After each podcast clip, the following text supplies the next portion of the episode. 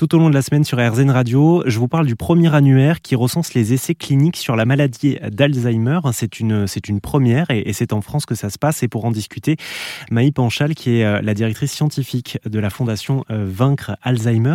Euh, je voudrais qu'on, qu'on, explore plusieurs questions avec vous sur ces fameux essais cliniques. Est-ce que pour les malades ou non malades qui s'y inscrivent et qui y participent, est-ce que ça présente le moindre risque? Alors, dans chaque essai clinique, il va y avoir une explication du risque encouru.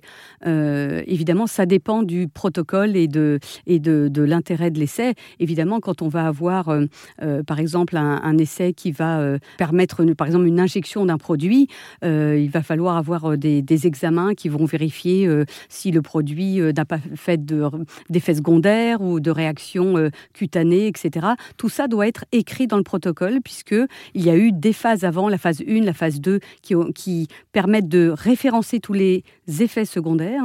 Et donc, la personne, quand elle veut participer à un essai, elle est au courant de tous ces effets secondaires et euh, elle donne son consentement vraiment euh, à la lecture de tout ça. Donc mm. c'est très très c'est très très explicite et, les risques euh, voilà peuvent aller de d'un bleu suite à une, une, prise de sang à peut-être plus d'effets secondaires suite à un, passage en IRM ou une ponction lombaire par exemple. Bien sûr. En tout cas, ce qui est important de rappeler, c'est que pour les essais cliniques, la, la notion de consentement est très importante. Hein. C'est-à-dire que les participants peuvent se retirer à tout moment. Exactement, ça c'est pour tout essai clinique. À la fois, quand on commence un essai, euh, on doit euh, nous donner une notice d'information qui explique vraiment tout le protocole, les risques encourus, etc.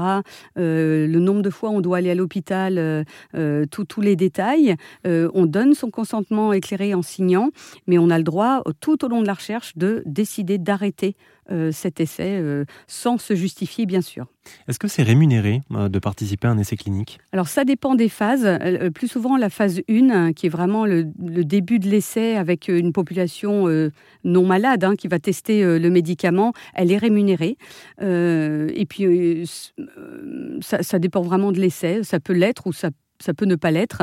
Euh, la plupart du temps, le minimum, c'est de rembourser les frais de transport quand on fait déplacer les personnes. Les euh, essais cliniques qui sont répertoriés dans cet annuaire, ce sont les essais en cours ou ceux qui sont en préparation, si je puis dire? Alors, il y a les deux. Il y a ceux qui sont en cours et ceux qui, vont, qui sont à venir.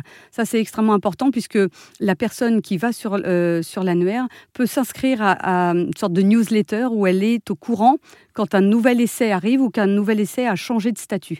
Donc, euh, a, si la personne voit un essai qui va venir, qui est assez intéressant, elle peut s'y inscrire et au moment où le recrutement va commencer, elle sera notifiée.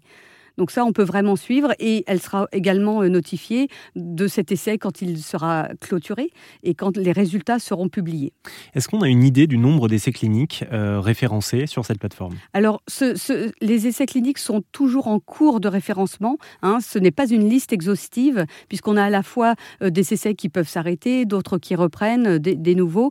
actuellement, il y en a autour de 30, mais on en a beaucoup plus. Il faut savoir que dans le monde entier, on a à peu près 100 20 molécules en cours d'essais cliniques dans le monde.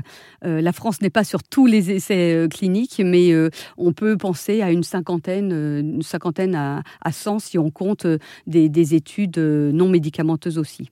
Et bien évidemment, sur RZN Radio, on aime, on aime suivre hein, les actualités. On, mesurera, si vous en êtes d'accord, un petit peu plus tard avec vous, si ça a un véritable impact sur l'information des patients et des patientes.